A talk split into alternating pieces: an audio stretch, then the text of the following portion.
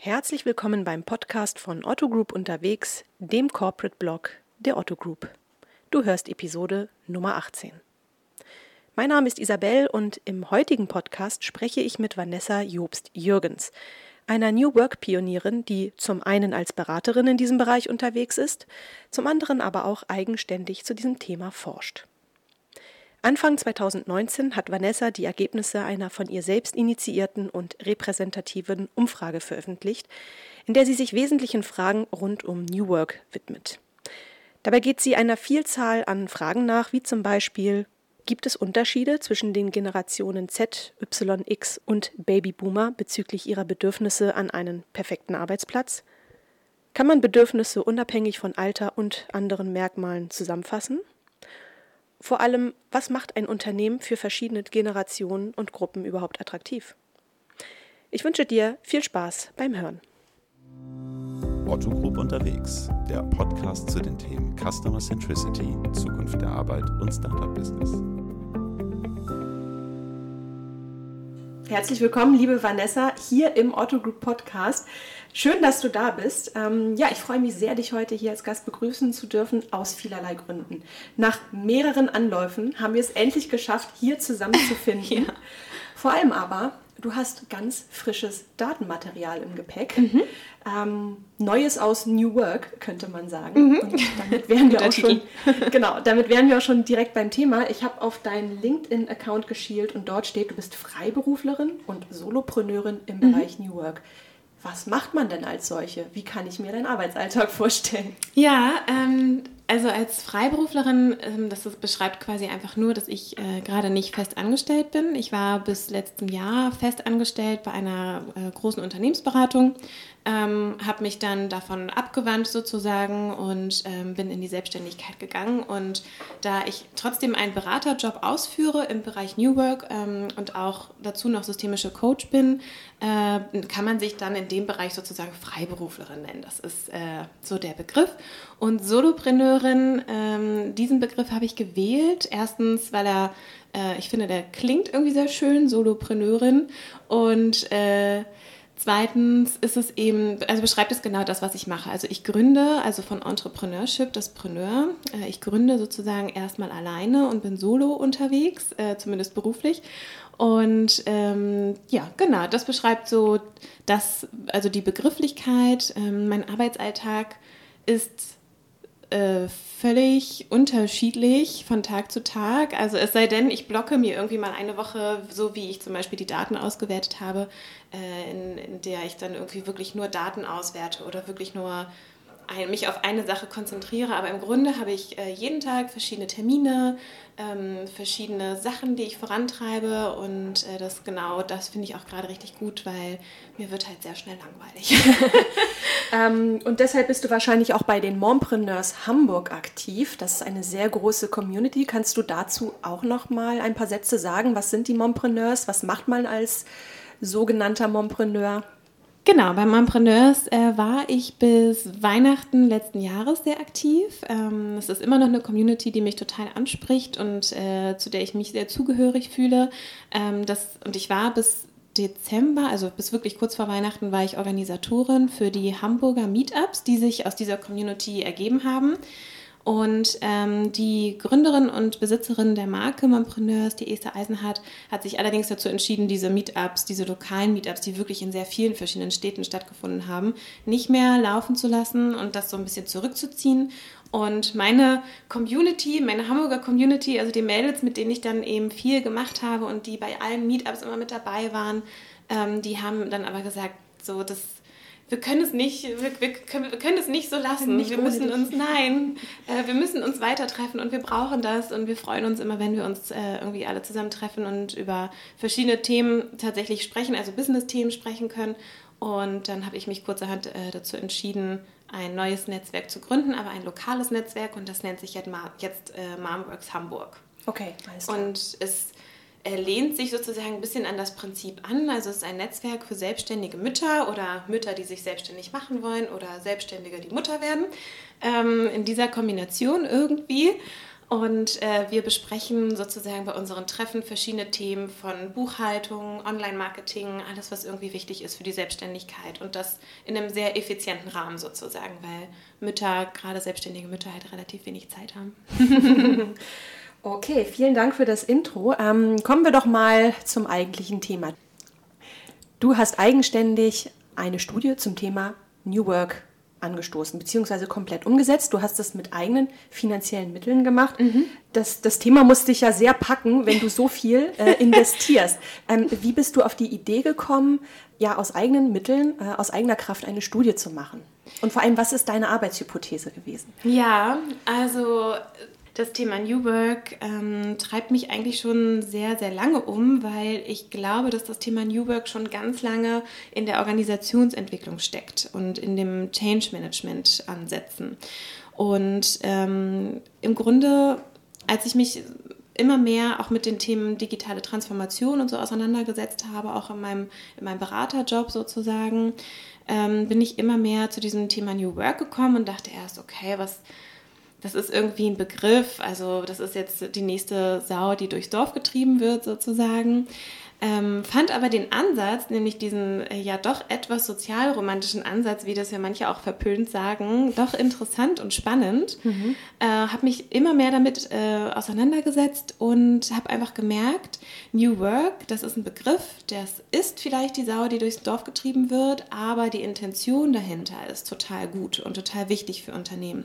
Denn einerseits hat es natürlich ähm, ja, so einen humanen Ansatz, nämlich man geht wieder ein bisschen mehr zu dem Mitarbeiter hin. Das sind Werte, die da vermittelt werden in diesem New Work-Ansatz. Und andererseits ähm, ist es natürlich auch aus einer Not heraus entstanden, denn Unternehmen merken, dass es so, wie es jetzt gerade ist oder wie sie es die letzten 50, 100 Jahre gefühlt äh, gemacht haben, eben so nicht mehr gut funktioniert und sie eben mhm. teilweise nicht mehr attraktiv sind für neue Mitarbeiter zum Beispiel. Mhm. Und ähm, dieses, diese, diese Mischung fand ich sehr interessant und habe aber gemerkt, da springen jetzt natürlich viele Leute drauf auf, auf dieses Thema. Es gab dann irgendwie New Work Consultants, New Work äh, Speaker, also alles Mögliche wurde dann zum Thema New Work erschaffen und mhm. ich hatte das Gefühl, es wurde sehr kompliziert gemacht. Denn was daraus entstanden ist, ist quasi, du brauchst für jede Art von äh, Bedürfnis irgendwie eine individuelle Maßnahme. Jede Generation braucht was anderes. Ähm, es wurde einfach wahnsinnig kompliziert, so dass Unternehmen, und das sage ich jetzt so ein bisschen aus Erfahrung heraus, mhm. einfach nicht handeln können. Ja, also es ist zu komplex. Zu viele Sachen, die auf, an vielen verschiedenen äh, Standorten im Unternehmen aufploppen.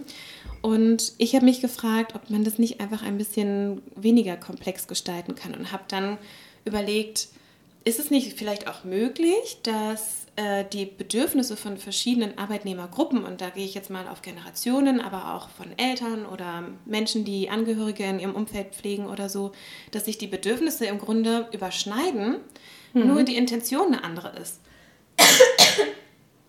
Also jemand, der zum Beispiel sein, äh, seine Schwiegermutter oder seine Oma äh, oder Tante in einem häuslichen Umfeld pflegt, braucht zum Beispiel einen gewissen Anteil an zeitlicher Flexibilität. Mhm. Genau das Gleiche braucht jemand, der gerade Vater oder Mutter geworden ist oder eine schwierige Zeit hat oder jemand, der der Generation Z angehört, jetzt gerade in einen Job einsteigt und jetzt mit dem Mindset in den Job geht, ja, aber nicht alles für den Job. Also ich will auch nebenher ein paar andere Sachen machen und mir wäre es eigentlich lieb, wenn ich nur 30 Stunden arbeiten würde anstatt 40. Ähm, also diese Bedürfnisse überschneiden sich, war meine Arbeitshypothese und die Intention ist eine andere. Mhm. Genau. Bevor wir auf die Bedürfnisse der einzelnen Generationen ähm, eingehen, nochmal zurück zu deiner Urmotivation. Das bedeutet im Umkehrschluss, dass du mit der allgemeinen Datenlage, obwohl dieses Thema so stark diskutiert wird, ähm, eher unzufrieden warst, offenbar. Genau. Äh, ich mag es einfach nicht, wenn Dinge ähm, oder Themen unnötig aufgepusht werden, sage ich mal, und unnötig verkompliziert werden. New Work, es ist, äh, betrifft ganz, ganz viele Bereiche in Unternehmen. Das, das, wissen, das wissen wir. Das geht von Recruiting bis irgendwie Unternehmenskultur, bis Führung, tatsächlich auch bis Raumgestaltung.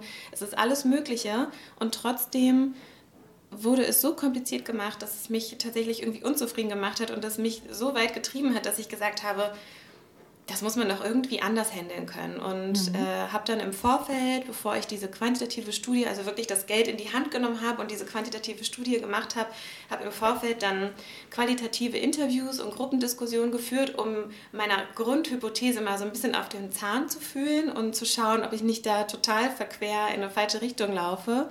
Aber tatsächlich hat sich schon in den qualitativen Interviews herauskristallisiert, dass es ganz viele Überschneidungen gibt zwischen Generationen und ähm, Bedarfsgruppen sozusagen. Und das hat mich dann wirklich sehr motiviert und ich habe gedacht, ach komm, ähm, das machst du jetzt. Äh, hatte dann natürlich auch ein Business Case hinter, also ist jetzt nicht so, als wäre ich da irgendwie blauäugig reingelaufen, hätte gesagt, so eine Studie der Studie wegen, sondern mhm.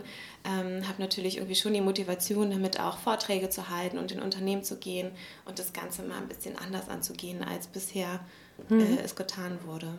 Und ist deine Studie repräsentativ?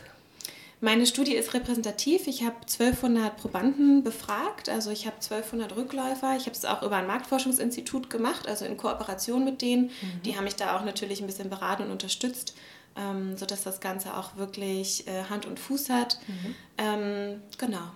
Okay, das heißt, du hast, ähm, weil du es ja auch eben mehrfach angesprochen hast, dir ähm, geht es vor allem darum, die Bedürfnisse der einzelnen Generationen zu orchestrieren. Genau. Ähm, welche Generation oder Generationscluster vielmehr ähm, hast du denn befragt für die Studie? Mhm, also oder oder gab es einen speziellen Fokus? Ähm, es gab im Grunde keinen Fokus. Äh, es gab aber so zwei Ausreißergruppen, die habe ich gerade schon genannt. Äh, Mütter und Väter, also Eltern, aber trotzdem getrennt voneinander, weil mhm. ich glaube da, oder weiß, dass da auch nochmal andere Bedürfnisse bestehen, ähm, sowie pflegend Angestellte. Ähm, und dann habe ich die Generation Z bis Babyboomer äh, interviewt in den qualitativen Interviews und mhm. äh, befragt in der quantitativen Studie. Und zwischen Generation Z und den Babyboomern liegt noch die Generation Y mhm. und die Generation X, die auch Generation Golf genannt wird. Okay. Und das sind quasi alle Generationen, die aktuell gerade im Arbeitsleben äh, da sind, also die am, mhm. am Arbeitsleben teilnehmen sozusagen. Okay. Ähm, du hast es auch eben schon gesagt bei deiner Studie, da bist du ähm, ja auch so ein bisschen entlang dieser gesamten Wertschöpfungskette gegangen und die fängt ja in einem Arbeitsverhältnis ganz klassisch an beim Recruiting. Mhm. Dann geht es um, um Themen, wie fülle ich meinen Arbeitsplatz aus, mhm. wie äh, gestalte ich mein, ähm, ähm, meinen Arbeitsalltag bis hin zum Ende der äh, ähm, Wertschöpfungskette, die ja besagt, ich verlasse das Unternehmen oder ich muss mich eben neuen Themen widmen, weil ich zum Beispiel pflegen muss. Ich möchte versuchen, mich anhand so ein bisschen ähm, dieser Wertschöpfungskette zu orientieren orientieren, wenn wir über deine Ergebnisse sprechen. Und ja, tatsächlich mal beim Thema Recruiting anfangen. Mhm. So, ähm, wir leben ja, und das ist kein Geheimnis, in Zeiten des Fachkräftemangels. Ähm, der breitet sich immer weiter aus und tangiert inzwischen die unterschiedlichsten Branchen. So. Mhm. Und das heißt, Unternehmen müssen ja in der Bewerberansprache immer kreativer werden.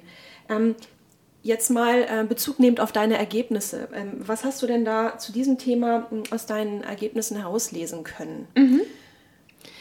Ähm, Im Großen und Ganzen kann ich dazu sagen, dass ich, dass sich die, die Bedürfnisse nach der Kreativität einer eines äh, Recruit, einer Recruiting-Maßnahme gar nicht so sehr nach dem Alter richtet. Also es gibt Unterschiede und der Unterschied ist hier, und das kann man sich jetzt auch denken, dass ältere Personen eine konventionellere Art der ähm, ja, der Ansprache sozusagen bevorzugen. Aber im Mittel gesehen ist gibt es keine großen Unterschiede zwischen den Generationen. Also es gibt einen kleinen Peak sozusagen bei der älteren, bei der ältesten Generation, den Babyboomer, die äh, sich wirklich dafür ausgesprochen haben, so, ach nee, konventionelle Bewerbungsmaßnahmen äh, und Recruiting-Maßnahmen finde ich schon irgendwie gut. Ähm, und trotzdem finden jetzt aber im Gegenzug dazu nicht 80 Prozent aller jungen Leute eine ganz kreative, ähm, einen ganz kreativen mhm. Recruiting-Prozess ganz toll. Mhm. Also ähm, ich will da gar nicht den, ähm, den Recruiting-Prozess so runterspielen. Ich glaube nur, dass da noch ganz viel Potenzial ist sozusagen. Also die jungen Leute, die jetzt ja auch noch nicht lange über sehr kreative Maßnahmen angesprochen werden, kennen diese ja auch noch gar nicht so richtig. Mhm. Also äh, was ist auch kreativ? Das ist natürlich auch nochmal so eine Frage. Ist es irgendwie kreativ, mit jemandem über Skype ein Interview zu machen oder ist es kreativ, dass man sich mit einem Video bewerben muss oder so. Also ähm, das sind natürlich auch nochmal Fragen, die dann eher so im Recruiting-Bereich besprochen und diskutiert werden. Aber grundsätzlich gilt im Moment noch, es muss gar nicht so kreativ sein. Und ähm, das heißt, das Anschreiben ist noch gar nicht so tot, wie viele versuchen es äh, tot zu reden. Also das wäre jetzt meine, meine Arbeitshypothese sozusagen. ähm, ich glaube, das Anschreiben hat im Moment noch die, die, die, totale Daseinsberechtigung. Und ich glaube, es ist eher die Arbeit der Unternehmen, äh, die dazu führt, dass quasi kreative Maßnahmen etwas mehr angenommen werden. Ähm, und nicht die Bedürfnislage der, der jungen Leute sozusagen, weil die wissen noch gar nicht, was kreative Ansprache eines Unternehmens ist. Mit genau. jungen Leuten meinst du jetzt die um die 20 wahrscheinlich? Genau, ja, also die gerade aus der Ausbildung kommen oder aus dem Studium. Mhm. Habe auch äh, die Generation Z, die fängt ja quasi bei 14 an. Mhm. Äh, die haben natürlich auch noch noch gar nicht so eine große Vorstellung davon, wie es in einem Unternehmen aussehen könnte und wie sie theoretisch von einem Unternehmen angesprochen werden können. Deswegen glaube ich, da kann man, kann, können Unternehmen gerade noch ganz viel so schieben und machen. Äh, da ist noch ganz viel Potenzial, um die Wirkung auch von Unternehmen dann in eine bestimmte Richtung zu schieben. Was aber tatsächlich viel wichtiger ist, ist die Wahrnehmung des Unternehmens an sich. Also das war ein Punkt in meiner Studie, den fand ich sehr interessant. Da ging es nämlich um die Wahrnehmung eines Unternehmens in den sozialen Medien und andere Medienkanäle und die Wahrnehmung des Unternehmens für die Gesellschaft. Also tut, die, tut das Unternehmen etwas Gutes mhm. oder ist es wichtiger, dass es einen coolen Auftritt hat? Und da war halt die Rolle in der Gesellschaft viel wichtiger als mhm. der Auftritt in den Medien. Okay. Was mich wieder dazu führt, so, ja, soziale Medien können auf jeden Fall als Rekrutierungsmaßnahme genutzt werden, mhm. aber viel wichtiger ist das, was dahinter steckt. Und das mhm. sollte so First Things First mäßig angegangen werden in einem Unternehmen. Also ähm, okay. genau. Und wie ist das mit diesem mit dem Thema Sicherheit? Ne? Also je älter man wird, umso sicherer möchte man im Job sein, mhm. also an einer Jobgarantie mhm. haben. Ich würde jetzt mal frei heraus behaupten, je jünger, umso weniger relevant ist dieses äh, Sicherheitsthema. Mhm. Ähm, bestätigen das deine Studienergebnisse? Also wenn du mit Sicherheit auch äh, zum Beispiel finanzielle Sicherheit meinst, dann kann ich das nicht bestätigen. Mhm. Denn das und das war wirklich auch ein Punkt an meiner Studie, wo ich, wo ich dachte, nee, das kann doch nicht sein. Also ich habe bestimmt 100, 100 Mal nachgerechnet und 100 Mal die gleichen Analysen gemacht. Aber tatsächlich ist es so, dass über alle, alle Generationen und Bedarfsgruppen hinweg finanzielle Sicherheit der absolut wichtigste Faktor ist. Also es ist einfach ein Hygienefaktor, mhm. der alles schlägt. Also mhm. ähm, der Hygienefaktor Geld schlägt zeitliche Flexibilität, schlägt Kommunikation im Unternehmen, schlägt Wertschätzung ähm, oder auch Räumlichkeiten. Also es ist einfach der Faktor, der, der zählt. Das bedeutet, ähm, der Hygienefaktor Geld muss einfach für die Mitarbeiter, egal welcher Generation und Bedarfsgruppe, fair mhm. abgedeckt sein. Und danach kommen dann die anderen Themen, mhm. die Bedürfnisse hervorrufen. Kannibalisiert das nicht ein bisschen den eigentlichen New Work-Gedanken? Wie passt das zusammen? Ich versuche das gerade im ja, Kopf zusammenzukriegen. Total, total. Es äh, kannibalisiert äh, den New Work-Gedanken in dem Sinne, weil New Work ja eigentlich sagt, die jüngeren Generationen, oder ich weiß gar nicht, ob New Work das sagt, aber man sagt über die jüngeren Generationen, dass die gar nicht so geld- oder finanzorientiert sind, sondern sie suchen eher eine Sinnhaftigkeit in ihrem Job und sie brauchen irgendwie einen Job, der... Ähm, der ihnen irgendwie was zurückgibt sozusagen und in dem sie auch etwas zur Gesellschaft geben können. Ähm, und deswegen hat mich dieses Ergebnis auch so erstaunt. Äh, aber also wie gesagt, hundertmal nachgerechnet und ich erkläre mir das einfach so. Es gibt ja auch eine, eine Theorie ähm, von Herzberg, meine ich, in der davon gesprochen wird, dass es halt in einem Job bestimmte Hygienefaktoren gibt und dann gibt es Faktoren, die nice to have sind sozusagen. Mhm. Und dieser Hygienefaktor ist in diesem Fall einfach das Gehalt, das für einen persönlich fair ausgehandelt sein muss. Mhm. Und ähm, da gibt es auch nochmal verschiedene Facetten. Also da ist es zum Beispiel auch wichtig, dass es eine Transparenz über das Thema Gehalt gibt, dass es ähm, wichtig ist, dass ich verstehe, wie mein Gehalt zusammengesetzt wird, dass ich verstehe, warum ich dieses Gehalt bekomme und mein Kollege, der drei Jahre mehr Erfahrung hat, vielleicht ein bisschen mehr Gehalt bekommt als ich. Also da geht es auch ganz viel um das Thema Transparenz, wenn man weiter in dieses Thema Gehalt und in meine Items sozusagen reinschaut und analysiert. Okay, das war jetzt unser Ausflug in die Phase Recruiting. Mhm. Ähm, kommen Jobsuchende und Arbeitgeber zusammen? ähm, beginnt ja jetzt die ganz spannende Phase der Arbeitsplatzgestaltung. Ähm, und hier wird es ja richtig ja, hier geht es ja um Werte tatsächlich. Und ich kann mir vorstellen, dass, ähm, dass jede Generation so ihre eigenen Schwerpunkte hat. Und da möchte ich jetzt gern von dir wissen, also im Arbeitsalltag, ähm, was sind die wesentlichen Prägungen? Also wenn es um das Thema Werte geht, dann äh, kann ich auch hier sagen, unterscheiden sich die Generationen nicht, nicht stark. Denn ähm, ich habe eben gerade gesagt, das Thema Gehalt ist, steht an erster Stelle, mhm. aber gleich danach, entweder auf zweiter oder auf dritter, äh, auf dem dritten Platz sozusagen, je nach Generation, kommt das Thema Kommunikation. Und in dem Thema Kommunikation geht es zum Beispiel ganz viel um Wertschätzung, um Offenheit, um äh, Respekt und Vertrauen. Und das sind zum Beispiel Werte, äh, die durch Kommunikation natürlich transportiert werden, mhm. ob jetzt äh, durch direkte Kommunikation zwischen dir und deiner Kollegin oder zwischen dir und deiner Führungskraft oder ähnlichem, aber auch äh, zum Beispiel im Bereich interne Kommunikation, also wie offen ist das Unternehmen mir gegenüber eigentlich, sprechen wir auch mal über Dinge, die nicht so gut laufen, werde ich da auch so ein bisschen mitgenommen. Also das sind äh, so Themen, die über alle Generationen hinweg ganz, ganz gleich sind. Mhm. Ähm, Unterschiede ergeben sich tatsächlich viel mehr so in den, in den handfesten Dingen, zum Beispiel Büroausstattung und äh, feste Sitzplatzordnung und so. Und äh, auch da äh, fand ich es ganz interessant. Äh, ältere Generationen bevorzugen, dass sie einen festen Sitzplatz haben in einem festen Büro. Also ich komme morgens in mein Büro, mhm. da steht das Bild von meiner Enkeltochter ähm, und es sieht immer gleich aus und ich kann es auch so hinterlassen, wie ich möchte. Ähm, das ist für ältere Generationen, also wenn sie sich das aussuchen dürften, dann würden sie immer einen festen Sitzplatz wählen. Mhm. Die jüngeren Generationen, da spreche ich jetzt mal von der Generation Y, mhm. ähm, die, denen ist es so, denen ist es egal.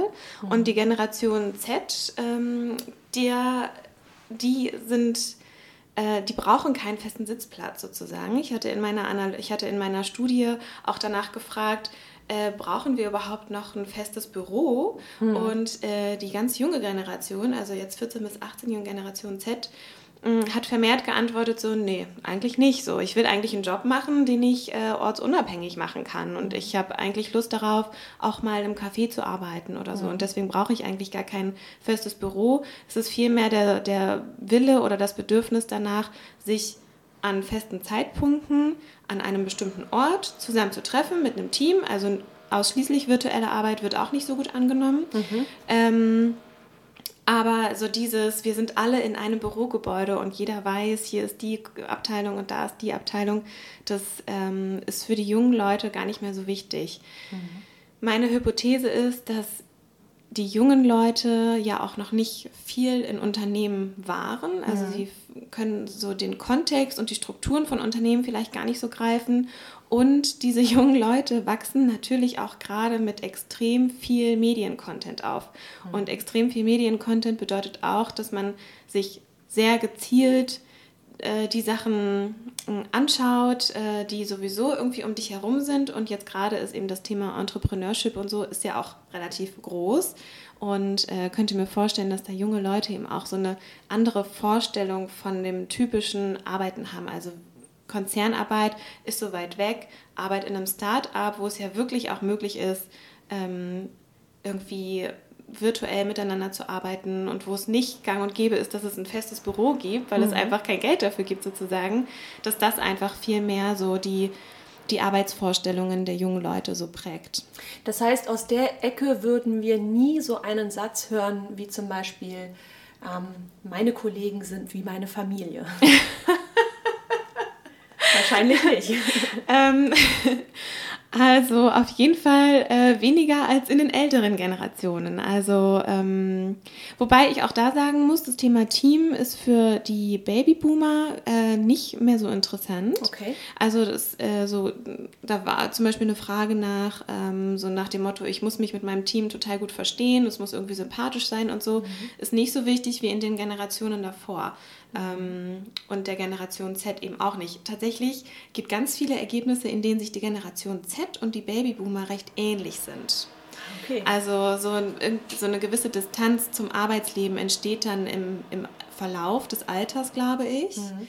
Ähm, und die Distanz zum Arbeitsleben ist bei ganz jungen Leuten eben da, weil sie noch nicht drin sind. Und das spiegelt sich auch in den Ergebnissen wieder. Aber es hat dann wahrscheinlich unterschiedliche Hintergründe. Genau. Wahrscheinlich, weil die, die Babyboomer ja jetzt auch mitunter teilweise nur noch die Tage bis zur genau, Rente zählen. Richtig. Und die anderen, die Jüngeren, eben vielleicht noch nicht diese Nähe aufgebaut genau, haben. Genau, richtig. Aber so, aber wenn es, und das ist jetzt ja quasi, das unterstützt ja meine Arbeitshypothese auch zu einem Teil, ähm, im Grunde ist die Intention dieses Symptoms oder das, was dabei rauskommt, ja erstmal zweitrangig.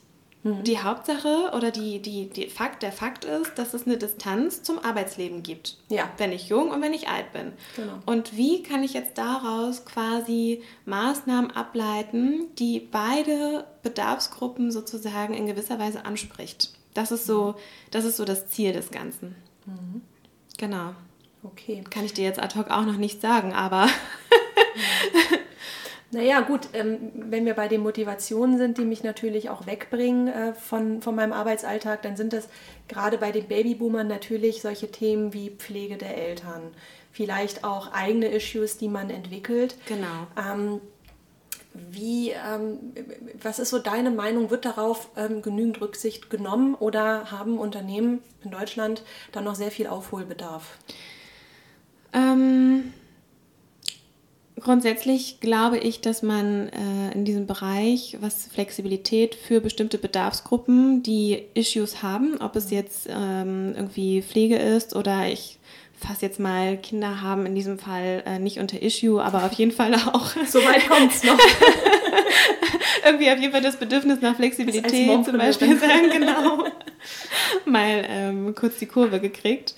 Ähm, da glaube ich, dass es gar nicht äh, groß genug gedacht werden kann ähm, und dass es da gar nicht genug Unterstützung geben kann, denn das ist ja im Grunde das, worauf es dann auch am Ende ankommt. Ne? Also solange alles happy, solange alle happy sind im Unternehmen und ich auch happy mit meinem Job bin und ich irgendwie überhaupt keine Probleme drumherum habe, kann ich mich äh, ganz toll auf alles einlassen. Und erst in dem Moment, in dem ich selber individuell mal außer der Reihe tanze sozusagen, indem ich irgendwie ein Problem habe, in dem auch mein Unternehmen mich unterstützen kann, in diesem Moment merke ich ja, ist mein Arbeitgeber eigentlich gut für mich oder ist es hier keine ausbalancierte Beziehung, die ich sozusagen habe mit meinem Unternehmen. Mhm. Und deswegen ähm, finde ich, dass es da gar nicht genügend, da kann gar nicht genügend drüber nachgedacht werden. Ähm, denn das gibt einerseits einen Rahmen, in dem man irgendwie auch gerne arbeitet. Das heißt, ich habe das Gefühl,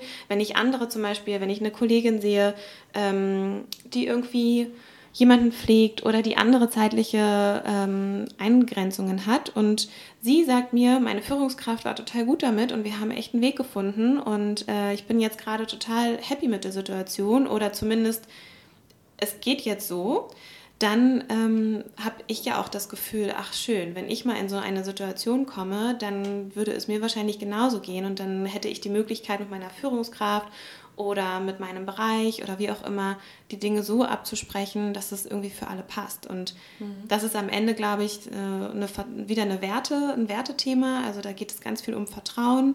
Ähm, da geht es aber auch mal darum, nicht immer nur zu nehmen als Unternehmen, sondern auch mal zu geben. Und deswegen glaube ich, äh, kann da gar nicht genug drüber nachgedacht werden. Und, ja. und am Ende ist es ja auch ein Vehikel, um Mitarbeiter langfristig zu binden. Total, ne? total. Also, Erkennen das die Unternehmen? Die, also ich finde und habe auch bemerkt in Gesprächen, dass die Denke da ganz tief noch nicht ist. Also so mhm. wirklich so, da sind noch viele nostalgische Werte, sage ich mal. Ähm, aber durch diese ganze Bewegung, und das meine ich mit mhm. New Work ist ein Begriff, aber die Intention dahinter ist toll und total werthaltig. Ähm, die Bewegung, die führt dazu, dass Menschen in Unternehmen und Führungskräfte und auch Vorstände und alle die in den älteren Generationen in Führungspositionen sind sozusagen, mhm. einfach sich damit befassen müssen, weil sie einfach keine andere Möglichkeit mehr haben. Mhm. Und äh, da gibt es jetzt ganz viele Möglichkeiten, da auch irgendwie Mindset-Arbeit zu machen und ähm, mhm. mit ganz pragmatischen und konkreten Beispielen auf solche Leute zuzugehen und zu sagen, hey, wenn du in den nächsten Jahren irgendwie noch wirtschaftlich erfolgreich sein möchtest, dann kommst du leider nicht drum herum. Und manchmal muss man dann eben auch diesen ja, fast Erpressungshebel anwenden, um da wirklich auch eine Offenheit zu erzeugen. Mhm. Klingt hart, ne? hart, aber her hart, aber herzlich. Genau. genau. Ähm, du hast eben das Wort äh, Happy im Unternehmen gesagt. Mhm. Ähm, wie happy macht denn mobiles Arbeiten äh, auch bekannt als Homeoffice? Ähm, Homeoffice war eine Sache, die ich abgefragt habe als, ähm, wie sagt man dazu, äh, Corporate Benefit, der angeboten wird. Also möchte ich haben, möchte ich nicht haben. Und ähm, 56 Prozent, also ich sag mal knapp 60 Prozent ähm, wünschen sich New, äh, New Home, wünschen sich ein neues Zuhause, ähm, wünschen sich äh, Homeoffice-Regelungen. Genau, New Home. Ähm, das heißt, 60 Prozent wünschen sich ähm, eine Homeoffice-Regelung, 40 ähm, Prozent wünschen, also kann man jetzt nicht sagen, ob die sich das nicht wünschen oder ob sie es einfach nicht für nötig empfinden, mhm. Ähm, aber also mehr als jeder Zweite wünscht sich eine Homeoffice-Regelung. Mhm. Aus welchem Grund auch immer. Mhm. Also es gibt natürlich Korrelationen zwischen Homeoffice-Wünschen und äh, Vater oder Mutter sein. Mhm. Es gibt Korrelationen zwischen Homeoffice-Wünschen und pflegend beschäftigt sein. Aber es gibt genauso Korrelationen zwischen Homeoffice-Wünschen und äh, jung sein oder älter sein. Also ältere Generationen, glaube ich, sehen gar nicht so den, den Sinn in dem, in dem Homeoffice, weil sie ja die letzten 40 Von Jahre. Familie getrennt wären. genau. Dann müssen sie ja nach Hause gehen. Gottes Willen. Ähm, nee, ich glaube tatsächlich haben sie die, die Relevanz der letzten 40 Jahre nicht gesehen mhm. und ähm, ja. sehen das jetzt so, nö, ich, wieso? Hier ist doch mein Büro so, ich bin doch gerne hier. Also, oder ich habe eh nicht mal lang oder ich weiß nicht, welche Gedanken da so mhm. mitschwingen, aber okay. genau. Stichwort Homeoffice. Ähm, da habe ich eine ähm, Studie gesehen Darüber hat das Handelsblatt jüngst berichtet. Das mhm. ist eine mhm. Studie der Hans-Böckler-Stiftung, mhm. ähm, die herausgefunden hat, dass das Homeoffice ähm, von Frauen und Männern sehr unterschiedlich ähm, ja, ähm, ausgelegt oder beziehungsweise genutzt wird. Also bei mhm. Frauen, ähm, wenn ich das jetzt richtig verstanden habe, ähm, arbeiten mehr im Homeoffice. Ähm, hängen aber die Zeit hinten ran für ihre Familie. Das heißt, da wird es ganz schnell zur Doppelbelastung und Männer nutzen ähm, diese, diese größere Flexibilität, die ein Homeoffice mit sich bringt, durchaus für mehr Arbeit. Mhm. Das heißt, ähm, wie stehst du dazu? Ja, also ich glaube, da muss ich jetzt äh, mal von meiner persönlichen Art zu arbeiten ein bisschen weggehen und mhm. mal äh, ein bisschen generalistischer antworten. Ähm, ich glaube, Homeoffice wird zur Doppelbelastung, wenn man sich selber äh, keine Prioritäten setzt und wenn man sich selber nicht klar ist über das, was man an einem Tag oder in, einer, in dieser Zeit erreichen möchte, sozusagen. Ähm, ich denke, es ist ein falscher Ansatz, das Homeoffice zu wollen, ähm, egal ob Mutter oder Vater oder was auch immer, um äh, dann sagen zu können, ja, das ist ja super, dann kann ich ja nebenher zu Hause noch total viele Sachen machen und der mhm. Geschirrspüler müsste mal ausgeräumt werden und die Wäsche und oh Gott und das muss ich auch noch machen und einkaufen und alles. Ähm, ja, äh, das ist, glaube ich, ähm, das ist, glaube ich, nicht der richtige Ansatz. Denn wenn ich Homeoffice äh, mache oder wenn ich mir Homeoffice wünsche, mhm. dann ist das, hat das äh, in erster Linie etwas vielleicht damit zu tun, dass ich mal in Ruhe ein Konzept erarbeite oder dass ich mir vielleicht einen Weg spare und dadurch äh, vielleicht eine Stunde früher Feierabend machen kann. Oder ähm, die Intention dahinter sollte sein, cool, ich kann mich konzentriert zu Hause hinsetzen und ich fokussiere mich auch darauf, weil dann kann ich hinten raus irgendwie die Sachen machen, die ich mhm. dann zwischendurch irgendwie tun würde. Dann kann ich mhm. nämlich vielleicht, weil ich mir jeweils eine halbe Stunde Fahrt gespart habe, mache ich halt eine Stunde früher Schluss und mache dann halt eine Stunde Wäsche, wenn ich das unbedingt machen will. Mhm. Also ähm, Kennzeichnest du deshalb Homeoffice in deiner Sprache bewusst als Benefit und nicht als Hygienefaktor? Ähm, genau, vor allem kennzeichne ich nicht, ist aber als Benefit, weil es in vielen Unternehmen ja als Benefit angeboten wird. Mhm. Also es ist ja in den meisten Unternehmen nicht so, dass es eine konkrete Regelung von Anfang an zum Thema Homeoffice gibt, sondern das ist etwas, was jetzt gerade als Benefit deklariert wird. Mhm. Du liest es auch in Stellenausschreibungen. Mhm. Da wird das Thema Homeoffice, wenn das Unternehmen es dann anbietet, mhm. ganz konkret herausgestellt. Ähm, mhm. Deswegen habe ich das quasi in diesem Sprachgebrauch gelassen, um da so eine, diese Vertraulichkeit sozusagen zu mhm. lassen.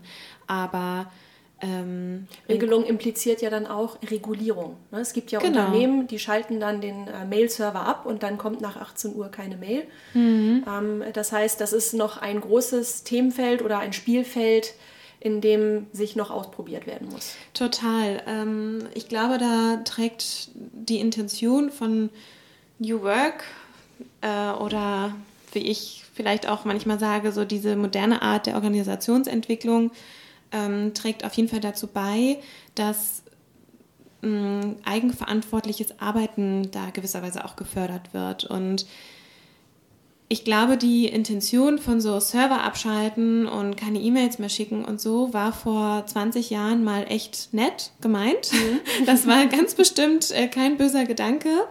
Äh, trotzdem geht es ja heute viel mehr in diese Richtung, dass Individuen selber entscheiden, wie und wann und wo und weshalb sie arbeiten. Und das beschneidet, finde ich, sogar fast das Individuum, wenn man um 18 Uhr keine E-Mails mehr durchlässt. Vielleicht habe ich von 15 bis äh, 17 Uhr Sport gemacht oder habe irgendwas anderes gemacht oder hatte einfach ein Kreativitätstief und bekomme dann nach 18 Uhr nochmal irgendwie ein Hoch und habe Lust, mich nochmal ranzusetzen und dann bekomme ich keine E-Mails mehr. Das würde mhm. mich mega ärgern. Mhm. Ja, in der Tat. Okay. Und äh, ich glaube, äh, um das Thema Homeoffice nochmal aufzunehmen, äh, auch das ist auch ein eigenverantwortliches Arbeiten. Ne? Also da geht es auch um Eigenverantwortung. Wie strukturiere ich mich?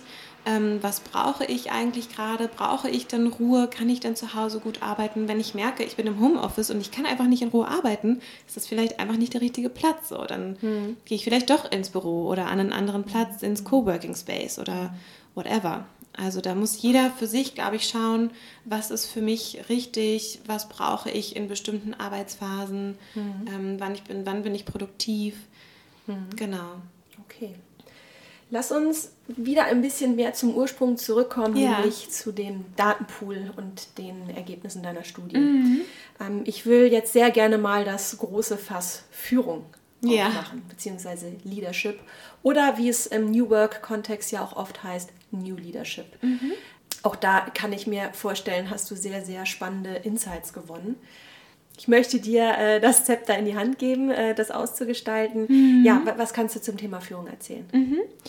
Ähm, zum Thema Führung kann ich dir sagen, dass das ein Thema ist, was man äh, in einem Subkontext von, Führer, äh, von New Work eigentlich gar nicht genügend besprechen kann, finde okay. ich, weil Führung, also das ist ein eigener Podcast. Ist genau, also aber ist auch wäre theoretisch auch eine eigene Studie. Also das habe ja, ich auch äh, okay. in meiner während äh, während meiner Studienkonzeption gemerkt, dass es mhm. dass einfach alles, was man, was man anfasst, so im Bereich New Work, eigentlich immer wieder auf das Thema Führung mhm. zurückkommt. Mhm. Also, okay, wenn ich jetzt Nee, aber selbst Räumlichkeiten äh, hat etwas mit Führung zu tun, weil wenn ich ein, äh, eine Fläche habe, wo mhm. irgendwie alle arbeiten, alle Mitarbeiter und äh, die Führung hat irgendwie ein Einzelbüro, dann ist das wieder so ein, mhm. geht es irgendwie wieder auf das Thema zurück. Ne? Wie, mhm. wie sieht meine Führungskraft äh, ihre Rolle und wie wird die Führungsrolle im Unternehmen gesehen? Und ähm, genau, also das äh, schon mal vorweg, so das kann man eigentlich nicht Mm, nicht in so einem nicht äh, ausreichend in so einem Subkontext bearbeiten. Mhm. Ich habe es natürlich trotzdem probiert, das in gewisser Weise auszugestalten in meiner Studie, weil das einfach ein wahnsinnig wichtiger Punkt ist. Mhm. Und äh, was, worauf ich mich ein bisschen gestürzt habe, war äh, das Thema äh, Führungskräfte-Image oder Führungskräfte-Bild. Also okay. Manager versus Leader. Das mhm. ist ähm, ja etwas, also Leadership ist ja tatsächlich auch etwas, was gerade nochmal so ein bisschen neu gedacht wird, wo immer wieder gesagt wird, das Leadership, also die Führungsrolle muss sich verändern. Ähm, und da ähm, habe ich quasi geschaut, was wünschen sich denn die Mitarbeiter? Mhm. Also wünschen die Mitarbeiter sich nicht in gewisser Weise auch vielleicht jemanden, der ihnen genau sagt, was zu tun ist? Mhm. Äh, also weniger ein Leader oder wünschen sich die Mitarbeiter jemand, der eher vielleicht coachend unterwegs ist äh, und er als ja, als Vertrauensperson für seinen Mitarbeiter äh, dasteht und weniger als organisa organisierende Kraft sozusagen. Mhm. mhm.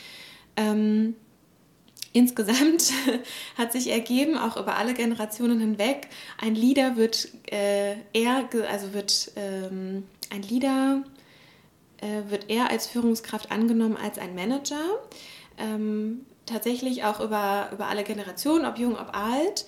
Ähm, aber gerade die älteren Generationen wünschen sich einen Leader und da gehe ich davon aus, dass die älteren Generationen einfach auch schon ein gewisses Selbstbewusstsein in ihrem Job entwickelt haben und sich denken, ja, ich brauche jetzt jemanden mehr, der mir hier genau mhm. sagt, was ich brauche. Mhm.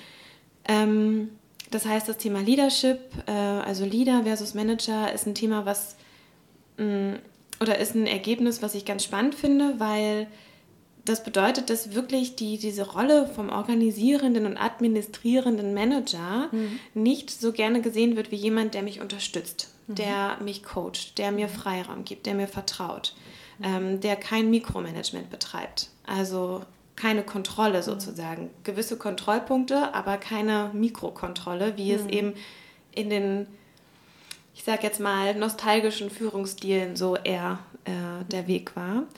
Ähm, aber ist, aber, aber ist, diese Aufgabe überhaupt machbar? Weil wir haben ja gerade eben über die unterschiedlichen Anforderungen der Zielgruppen gesprochen. Mhm. Das heißt, äh, die Führungskraft von morgen oder im Idealfall schon von heute muss ja quasi eine eierlegende Wollmilchsau sein, die ja sowohl die ähm, ähm, Verständnis hat für die Wünsche der Generation mhm. Z, X, Y, die Babyboomer. Entschuldigung, mhm. aber wie soll denn sowas gelingen? Mhm. Also dieser Eindruck entsteht. Ähm, tatsächlich sehe ich es aber nicht nur als Rolle der Führungskraft, äh, als, als Leader zu agieren, weil äh, wenn du ein Leader sein möchtest oder sein musst, sozusagen, ist ja auch nochmal eine Typenfrage, ne? kann ich überhaupt ein Leader sein oder gibt so, es gibt so verschiedene Persönlichkeitstypen, ähm, denen steht dieses Leadership einfach nicht nahe, so von Natur aus. Mhm. Ähm, was ich aber sagen möchte ist, wenn du ein Leader sein möchtest, dann brauchst du ja auch die Mitarbeiter, die dieses fördern. Und da geht es dann wieder um Selbst- äh, oder Eigenverantwortung. Nämlich du brauchst Mitarbeiter, die eigenverantwortlich und selbstständig in ihrem Arbeitsumfeld agieren können und Entscheidungen treffen können mhm. und sich kompetent genug fühlen, das auch tun zu können und sicher genug fühlen und selbstbewusst. Und dann hast du die Möglichkeit als Führungskraft, auch diese Mitarbeiter, die quasi in ihrem Feld ich sag jetzt mal so fast autark agieren können, zu mehr zu leiten als zu führen. Mhm. Also dann hast du wirklich die Möglichkeit, Entscheidungen nochmal als Bearingspartner zu besprechen oder du hast die Möglichkeit auch hinter deinen Mitarbeiter zu stehen, wenn da mal eine Entscheidung getroffen wurde, die eben nicht super gut war, sondern einfach auch ein Fehler war. So. Mhm. Eine offene Fehlerkultur ist zum Beispiel auch sehr, sehr wichtig in dem, in dem Feld, dass mhm. du als Führungskraft auch Fehler zulässt und dann eben nicht sofort degradierst und ähm, jemanden runtermachst, jetzt mal ganz salopp gesagt. Mhm. Das war auch ein Ergebnis in meiner Studie, dass äh, Leute Angst davor haben, Fehler zu machen, nicht weil das Ergebnis des Fehlers dann eben seinen Lauf nimmt, sondern weil sie Angst davor haben, von der Führungskraft degradiert zu werden.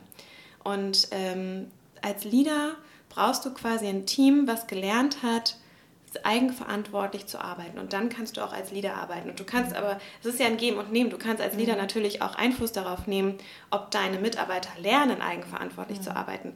Wenn du jemand bist, der Mikromanagement betreibt und der jede einzelne Entscheidung und all, jeden einzelnen Arbeitsschritt immer abnehmen will, dann lernen deine Mitarbeiter auch nicht eigenverantwortlich zu agieren und eigene Entscheidungen zu treffen, sondern verlassen sich auch darauf oder sind es gewohnt, dass das immer abgenickt wird von der Führungskraft. Mhm. Ist ja auch immer mit Schmerz verbunden, ne? also Fehler einzugestehen. Ja. Ähm, war ein großes Thema übrigens ähm, äh, letztes Geschäftsjahr bei der Otto Group, da hatten wir das äh, Jahr des Muts. Mhm. Ähm, also man kann auch ähm, ja eigentlich nie genug Mut haben. Ähm, ist das dann auch der Grund, warum äh, Mitarbeiter Unternehmen verlassen? Ähm, gar nicht, weil sie von ihren Aufgaben her frustriert sind, sondern weil sie einfach diesen Schmerz einfach nicht aushalten.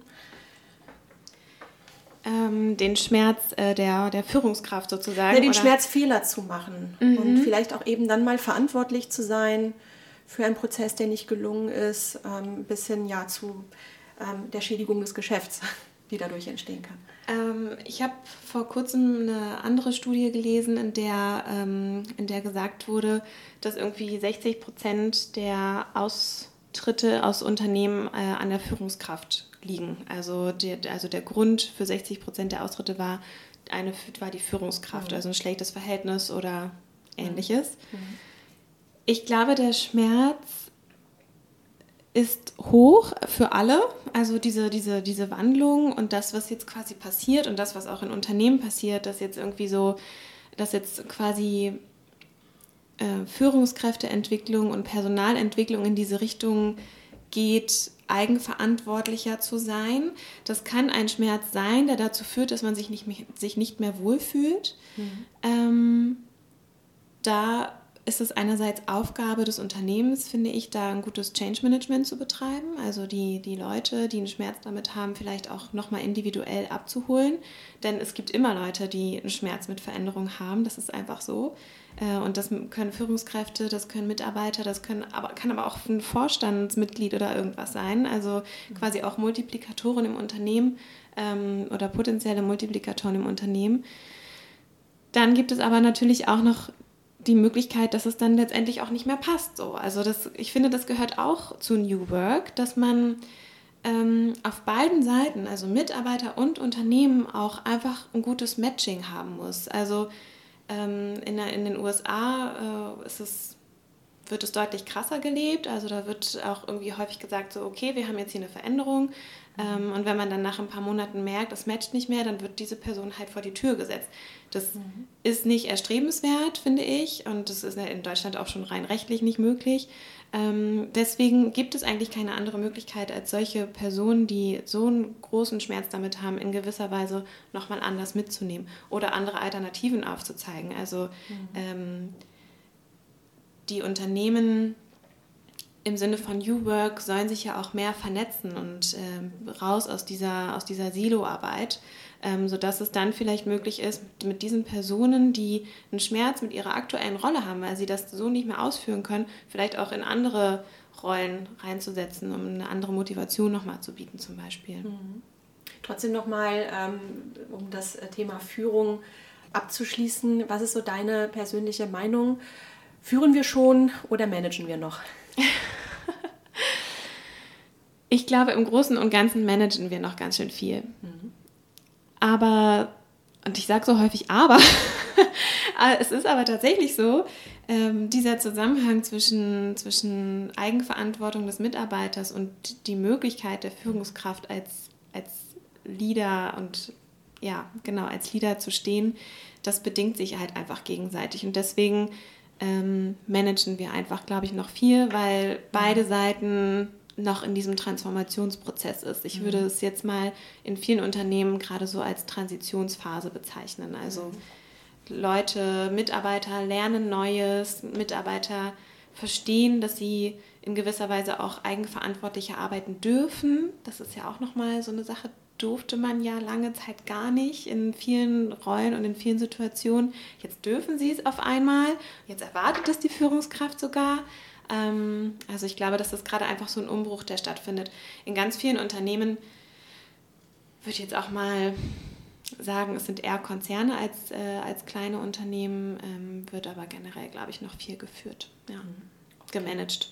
Okay, ich mache an der Stelle mal einen ganz harten Cut, mhm. weil ich will nochmal zu einem Thema kommen, das wir in unserem Corporate Blog und auch in dem Podcast ähm, zuletzt sehr intensiv besprochen haben, viele Beiträge dazu gemacht haben, das Thema Chancengleichheit. Also das äh, Zusammenspiel Mann, Frau, Mann versus Frau, Frau versus Mann, wir werden es gleich sehen. Mhm. Ähm, möchte mal so ein bisschen darauf eingehen, ähm, ob es bestimmte Ausreißer gab in deinen Studienergebnissen, die ganz klar offenbaren, wie Frauen ticken und wie Männer ticken.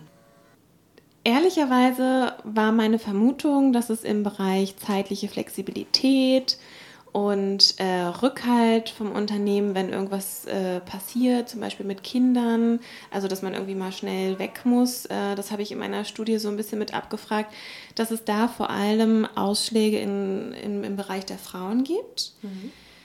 Es gibt auch kleine Ausschläge, aber nicht besonders groß.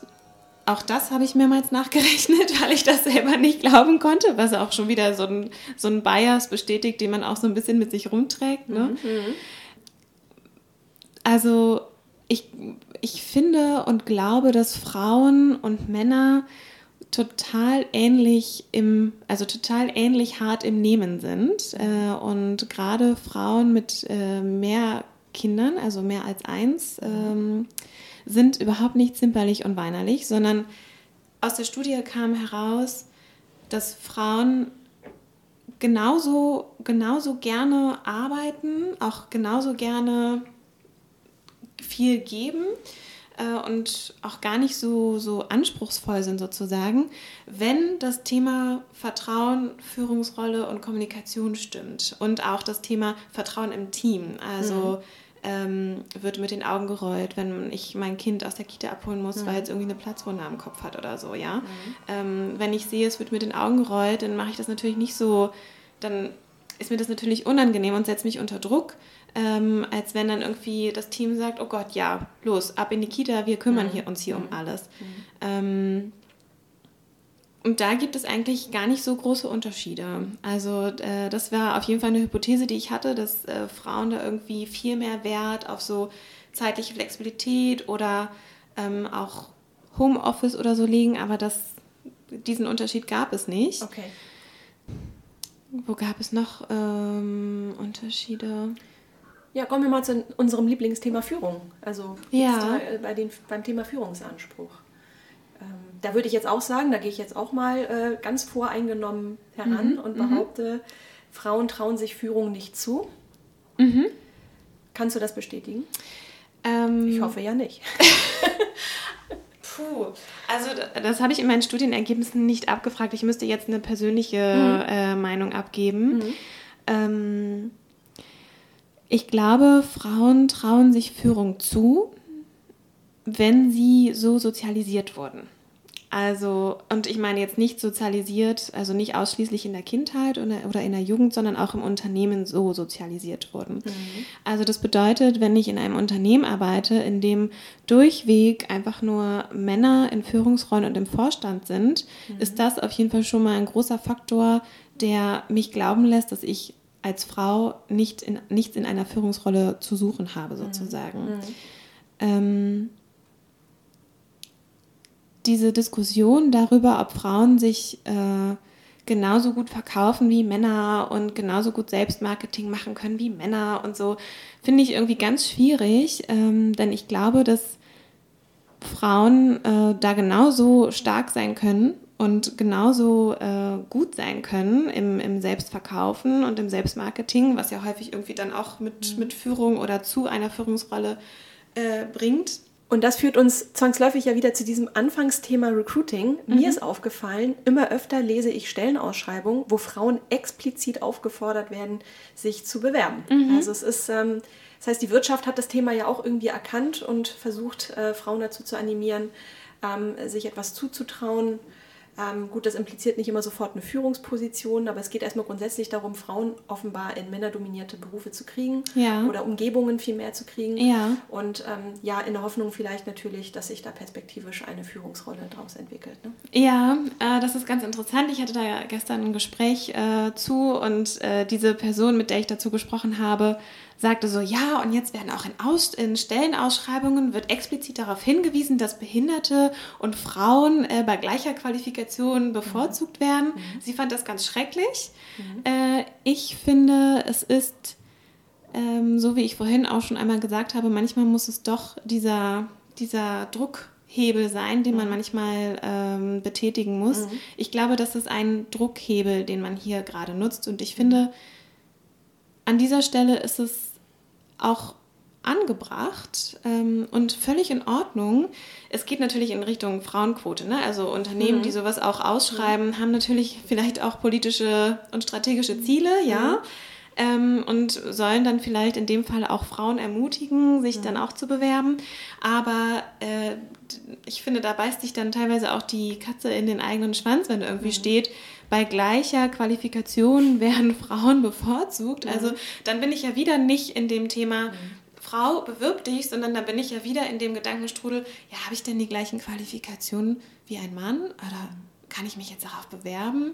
Gibt ja auch eine Studie, die besagt, dass Männer sich viel schneller auf Stellen bewerben, obwohl es überhaupt nicht hundertprozentig matcht und da mhm. vielleicht auch Sachen drin stehen, die sie noch nie gemacht haben. Fake it till you make it. Genau, Frauen machen das nicht so häufig. Mhm. Ähm, aber grundsätzlich finde ich, find ich diesen Hebel äh, im Moment gut, weil ich glaube, dass es nicht natürlich aus sich heraus entsteht, mhm. nicht zu 100 Prozent. Es gibt viele Bewegungen dahin, es gibt auch das Bewusstsein zum Thema Diversity, ähm, ist auch übrigens in der, in der Studie herausgekommen, ist ein richtig wichtiges Thema, vor allem mhm. für die mhm. ganz jungen Generationen, mhm. dass Gleichberechtigung herrscht. Mhm.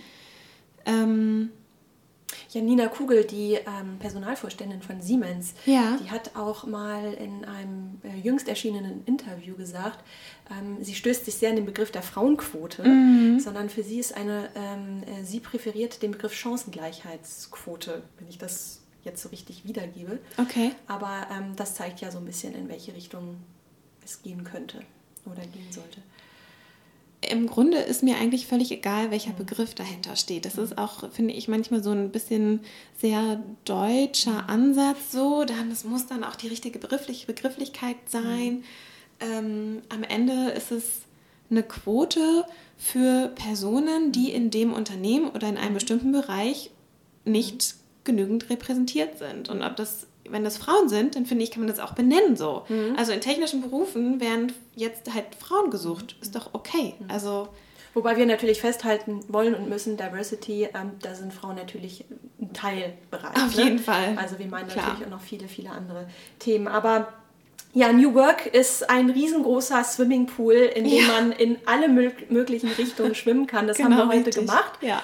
Aber ähm, ich glaube schon, dass wir einige sehr, sehr, sehr interessante Insights gewonnen haben und auch viele spannende ähm, Impulse hoffentlich gesetzt haben. Ja. Ich bedanke mich ganz herzlich, dass du hier warst, Vanessa. Danke. Für wir müssen Einladung. das Gespräch tatsächlich jetzt langsam beenden. Ja. Wir fliegen gleich aus unserem Raum. ähm, aber ähm, ja, vielen, vielen Dank. Und ähm, eine Frage habe ich jetzt noch. Ähm, planst du diese Studie regelmäßig zu machen? Also auch vergleichbare Daten zu eruieren. Genau, also das ist so ein bisschen die Idee, äh, die sich in den letzten Wochen auch äh, entwickelt hat. Tatsächlich finde ich ganz interessant, dass du explizit darauf ansprichst es macht total Sinn, das zu wiederholen, mhm. um eben auch äh, Trends darstellen zu mhm. können. Ne? Also ähm, die Generationen werden ja auch älter und da bin ich mal gespannt, ob sich das dann quasi mhm. auch irgendwann anpasst. Mhm. Also ist die Generation Z mit ihren Bedürfnissen und mit ihren Gedanken und Werten und, äh, und das, was sie so im mhm. Arbeitsleben brauchen, wenn die 30 sind zum Beispiel, ich bin mhm. jetzt mal ganz weit, haben die dann noch genau die gleiche Gedankenlage oder verändert sich das dann? Passt sich das dann wieder okay. an die Generation an, die jetzt so um die 30 ist? Also äh, das wäre auf jeden Fall ähm, Ziel, so diese Veränderungen oder auch Nicht-Veränderungen dann nochmal darstellen zu können mhm. und ähm, das vielleicht auch so ein bisschen als als festen Bestandteil irgendwann mal in der New Work Literatur zu sehen oder so. Das wäre schon schön. Das ist eine gute Vision. Alles klar. Vielen Dank für das Gespräch, Vanessa. Danke, Isabel.